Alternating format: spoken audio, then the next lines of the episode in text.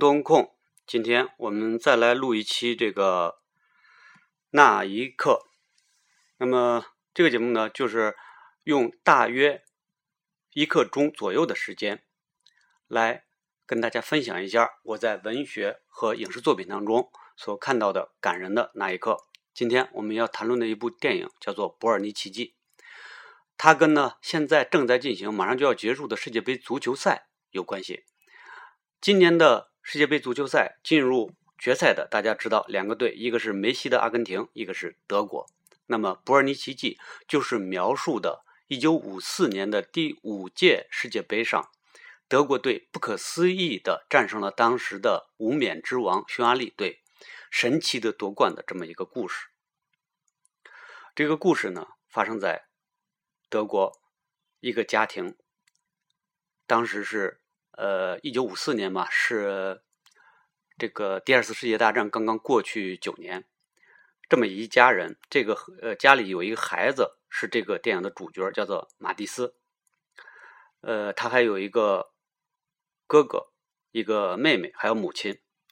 那么他们的父亲呢，因为参加二战，后来成为战俘，呃，被苏联人俘虏了，现在生死不明，这么一个情况。那么哥哥布鲁诺呢，喜欢这个。音乐，妹妹英格丽特呢，在他们家里开的一个小酒馆里帮忙。一家人虽然呃也不是那么富裕，但是也很快乐。但是有一件呃，然后这个主人公马蒂斯呢，是一个一个小孩八九岁的，看着像是八九岁吧，非常喜欢足球。那么他非常喜欢的一个球员叫做拉恩，他是呃马蒂斯呢是跟拉恩捡球，就是是他的球童。哎呦，这点我还真是有点不太了解。就是说，足球也需要球童啊？我以为只有高尔夫喜欢球童呢。这个需要球童呢，是吧？高尔夫需要捡球嘛？呃，反正是艺术的虚构吧。反正关系很好。然后拉恩呢非常喜欢马蒂斯，他就跟他说：“说只有你在场的时候，我才能踢好球，才能进球。”嗯，是他的一个嗯吉祥物吧？呃，他像他的一个祝福吧？嗯，那么。Richard 呢？父亲 Richard 好长时间没有回家，那么家里人呢，当然是呃对他的生死也非常关关注。有一天，马蒂斯回家的时候，发现家里一家三口坐在饭桌前等他，脸上都很严肃，桌上放着一封信。然后母亲缓缓的打开了这封信，然后脸上露出了笑容，说：“我们一家要团圆了。”他们一家人去火车站接 Richard。那个特别可笑的是，瑞查德认错了人，把他女儿认成了他媳妇儿。时光荏苒啊，就是他跟家里人的隔膜已经很深了。那么，在饭桌上就开始发生了第一次冲突，因为本来家里的气氛非常的和平和的，然后他一回来呢，因为大家都知道，从战争中回来的人，一个心里有阴影，第二个本来他就是一个很严肃、就很讲究权威的那么一个人。所以家里的气氛马上就不一样了。然后大儿子刚要说话，他就说：“我没有允许你说话，请你不要说。”然后他甚至都不认识马蒂斯，为什么呢？呃，母亲说了，呃，马蒂斯是在他从军之后生的一个孩子。然后他们带着父亲到这个他们开的酒馆里边，墙上挂着一个足球运动员的呃照片啊，还有报道。然后他那个儿子就就他向他说说这是曼蒂斯的偶像，叫拉恩，呃拉恩这个曼蒂斯跟他关系特别好，甚至就把他当做呃父亲一样。然后瑞查就当然很不高兴了，这就把我给代替了。呃，他们之中呢产生了很多冲突，比如说在这个酒馆里，儿子在弹电吉他，然后大家在跳舞。嗯，女儿呢跟一个军人，嗯，在那儿呃共舞嘛。然后这个谁回来了？瑞查尔回来了，然后非常不高兴，把女儿叫了出去，说：“呃，没有我的允许，你不能同军人跳舞，不能跟他们在一块儿。”啊，女儿就很愤怒嘛。呃，我觉得就是瑞查的肯定是在这个战争当中受了很多的创伤啊，呃，觉得深深的有点纠缠。在下一场戏当中，他这个就是表现的很突出了，就是他回到了矿上，他原来可能就是个矿工，然后下井，在井下要作业的时候，那个钻井的钻枪刚一响，嘟嘟嘟嘟的刚一响，这个他受到了极大的刺激，他可能觉得是响起了战场上的那种枪炮声啊，顿时失去了控制，大喊大叫。那么这种冲突呢，可以说跟家里人也带来了很多的这种烦恼。呃，同时这个电影的另外一个线索就是世界杯要开始了，他们家里的酒馆里也弄了一个小小的黑白电视啊，就是可能是也是为了世界杯做生意嘛。那那电视也不怎么样，有时候还得拍两下，甚至得得把天线得来回的调半天，你才能有这个影儿。呃，然后瑞恩呢也这个入选了德国国家队，嗯，这个马蒂斯去送他，恋恋不舍的啊。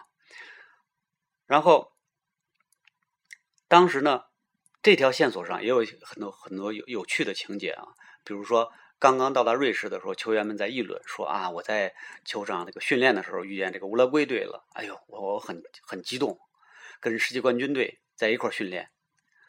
当时看来，观感大家的观感是这样的：就一个德国队队员会因为跟乌拉圭一块训练而激动。现在恐怕得反过来吧。然后还有匈牙利队，当时是一个可以说是无冕之王，就应该有点像后来这个 AC 米兰那个荷兰三剑客时代的那个荷兰队，是无冕之王，大家都认为他们是世界上最强的球队。呃，乌拉圭当时有普什卡什啊什么那样的这个明星啊。那么。但是呢，有一个问题就是，当时的教练，呃，是很有计谋的。他在第一场胜了这个土耳其吧，应该是，然后第二场就要对匈牙利了，但是他没有派全部的主力球员上场。那么 Ryan 就是其中一个，他就没有上场。结果呢，呃，这个德国队惨败三比八，震惊了全国。然后那个全国的那个球迷啊，包括在他们那个酒馆里、小酒馆里看球的那些球迷啊，气的是断足捶胸啊。然后甚至我看电影里边表现，那个好多球迷写信给这个教练说：“你赶紧找个地儿最近的地方，赶紧上吊吧。”然后对这个球员们也是说：“这绳你用完了，别人还能用呢。”嗯，都非常非常不满。那么。因为这个瑞恩不能上场，然后这个马蒂斯呢，就非常的，就是说心里非常不安。然后他到教堂里去点了一支蜡烛，然后去祈祷。然后回到酒馆以后，他爸把他叫过来，说：“你在教堂点着蜡烛，你是干嘛呢？”然后他就说：“我是在祈祷瑞恩能够上场。”然后他爸大怒，这家伙真是一个很严肃的人啊！他说：“那教堂里边是干这个的吗？啊，说你这个。”教堂这么严肃的地方，你祈祷一个这个，就是让一个足球运动员上场，然后啪给他来一巴掌，而且告诉他不许哭，说这个德意志的孩子不能哭，然后把他给关起来了，罚你不许看世界杯。所以前几场这个这个非常狂热的足球迷马蒂斯一直看不了球，在家里透过窗玻璃往外看，然后他让他几个小伙伴来帮他来这看比赛，然后呢拿一。大的纸给他写在上面，举起来让他看比分，几比几，几比几。他通过这个才知道比分的。那么同时呢，呃，虽然德国队惨败了，但是他后来却越打越好。当然，这个事后说这个教练是有计谋的啊，他实际上对匈牙利没有上，没有尽全力嘛，是个烟雾弹。那么后来德国队越踢越好，同时呢，这个父亲 Richard 他也在不断的醒悟。因为他跟孩子之间不停的冲突，致使他的大儿子叫 Bruno 离家出走了，啊，可能到东德去了。那么这是他对他一个很大的震动。同时，他跟他媳妇儿交流，然后他又去找一个神父。有意思的时候，他刚一见到神父，神父就说：“哎呀，真没想到啊，我们的球队竟然进半决赛了。”就是神父一开一见面就这话，也是足球迷啊。但他跟神父不断的交流，神父。就说，嗯，一些这个从战场上归来的人都有这种心理阴影，不单是你，怎么着，对对他进行一些安慰吧。同时，他的心理也不断不断的在转变。那么，一个呃特别那个呃重要的情节就是说，他原来他给这个马蒂斯买了一个足球嘛，然后他到外边野外也开始重新踢起了足球。就是说，他虽然表面上看起来对足球是不喜欢的，但实际上他早年他也踢足球，他也喜欢足球，只不过是这种阴影在战场上归来所受的这个摧残，把他这个爱好给遮蔽住了，是吧？让他这个有点精神的精神方面很压抑。那么，同时他在家里也诉说了他们在这个苏联的那个战俘营里边的一些遭遇啊，一家人逐渐在获得谅解。那么，他也逐渐就恢复了这个他对家人的爱，对孩子的爱。那么，同样，同样，另外一个线索就是说，德国队越踢越好，最后进入了决赛。好像又战胜了第二次，又跟土耳其踢，然后又战胜了当时也是非常强的南斯拉夫，进入最进入了最后的决赛。那么影片的高潮就在这里逐渐的进入，就是说有一天早上，他在决赛的那天的早上，父亲瑞查尔就叫醒了孩子，说：“我他从神父那借了一辆汽车，拉着他去瑞士要去看决赛。当时都在欧洲嘛，并不是太远。然后他们俩就出发了。这同时现在有。”呃，他是用蒙太奇的说法，两边来切换，就一边是德国队准备上场，呃，瑞恩在准备，然后一方一方面就父子俩去看球这么一个过程。然后匈牙利果然名不虚传，就是他的呃当家球星普什卡什在此之前是受伤了，在这场又能上场了，果然是在刚刚进入了八九分钟，普什卡什先进一球，然后另外一个队员又进一球，就二比零领先。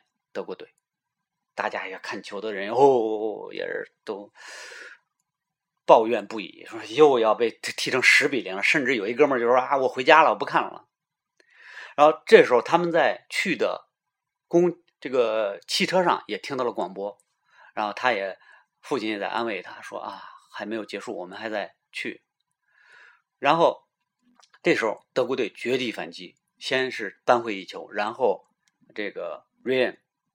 又进了一个球，把比分扳成了二比二。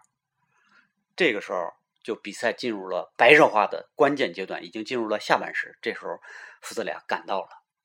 这时候比赛就是说足球部分的高潮啊到来了。然后他呃孩子，我也不知道为什么他是进入了那个运动员的那个通道，他进入了这个运动员进场的那个口。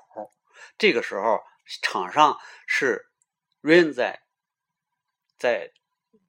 这个拉恩在这个盘带，结果一个匈牙利的一个球员，一个一个铲球，结果球咕噜滚到了这个进口这，正好滚到了这个马蒂斯脚下。这时候拉恩爬起来看到了马蒂斯，他就很吃惊，因为他不知道这个拉恩这个马蒂斯会到现场看球，一个是惊奇，一个是他觉得。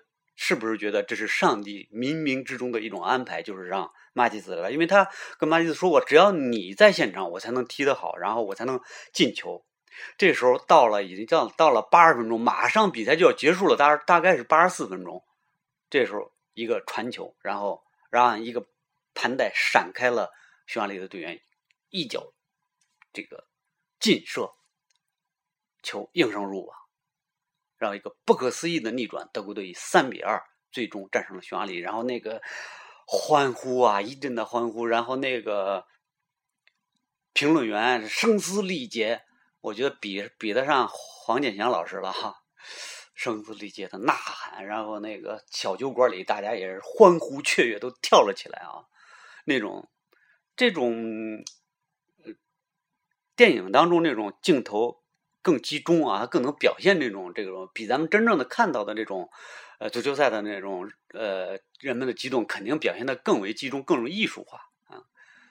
但是我想说的是，就是说我今天做这一期那一刻，真正感动我的地方，不是在这儿。我认为不是进球的这一刹那，不是胜利的这一刹那。然后，这个德国队夺得了世界冠军，高高的举起了奖杯。然后他们再欲回国，乘着火车回来的。然后德国人好多德国人举着欢迎的旗帜在那儿，人群在欢迎归来的勇士。这时候，父亲 Richard 带着孩子马蒂斯也上了火车。他呃买了两瓶这个酒给这个拉恩，让他去这个庆祝。这时候因为拉要跟别人庆祝，然后让他们坐到了休息室里。这时候这个父亲就说：“说哎呀，你的这个朋友交的这个朋友真棒啊，他是个伟大的球员，他是个很棒的人。”这时候孩子说：“爸爸，你也是很棒的人，你也是这样。”这时候父亲深受感动。我真是想到，就是说，一个电影，一个文学，它最感人的东西，一定是还是人人性的东西。这时候，孩子从兜里掏出一封信，是他的哥哥临走以前告诉他的，说等到家里平静一点才给家里人看。然后父亲就拿起了这封信，因为他一直觉得，就是他跟大儿子闹翻了，已经彻底的，就是无法挽回了。然后，但是呢。他儿子在信信当中说的并不是那么激烈，他并没有怨恨父亲。他说，意思就是说我到东德去了，希望你们有机会能够到这儿来看我，全家人来看我。这时候，父亲只见眼睛湿润了，逐渐不可抑制了，逐渐最后是嚎啕大哭，当着自己的儿子嚎啕大哭。我认为，真是那个这个情景还是非常感动人的，因为这个。演员演的原来是非常非常严肃，况且在儿子面前，对吧？原来是一直是不苟言笑，一直是非常权威的那种压制人的那种形象，很冷酷的形象。这会儿当着儿子的面嚎啕大哭，其实这种哭也成等于承认自己的失败了，对吧？承认自己以前是不对的。那么这种表现真是让人深受感动，我觉得。所以，我觉得一部电影最打动人的地方，肯定还是人的表现，绝对不是什么庞然大物，绝对不是变形金刚，是吧？也不是哪种野人，对吧？也不是那种巨大的怪物。那么，感动人的永远是人性。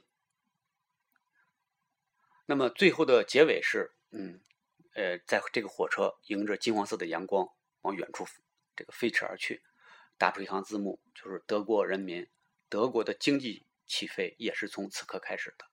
就是说，一场足球赛激励了联邦德国人民经济上的起飞，寻找自己更美好的生活。那么，一场足球赛的竟然有这么大的魔力，也说明了足球的魅力。当然了，后来。关于伯尔尼奇迹的这个情节又发生了惊人的逆转，就是后来人发现，呃，伯尔尼当时的德国队的球员好多人服用了兴奋剂，就是说，当然了还有一定的争论，但是这个污点是后来被逐渐证明可能是存在的。当然，我认为这个情节，呃，一个是公说公有理，一个是婆说婆有理，在，但是它跟这个电影是无关的。这个电影表现的那种这个胜利对德国人民的那种鼓舞。这个是真实的，呃，这个电影也非常好看，也非常感人。它最感人的地方还不是足球，那么所以说这个电影还是很值得一看的。让我们以这部电影向德国队致敬，呃，让我们祝愿德国队取得好成绩，祝愿足球会越来越精彩。好，再见。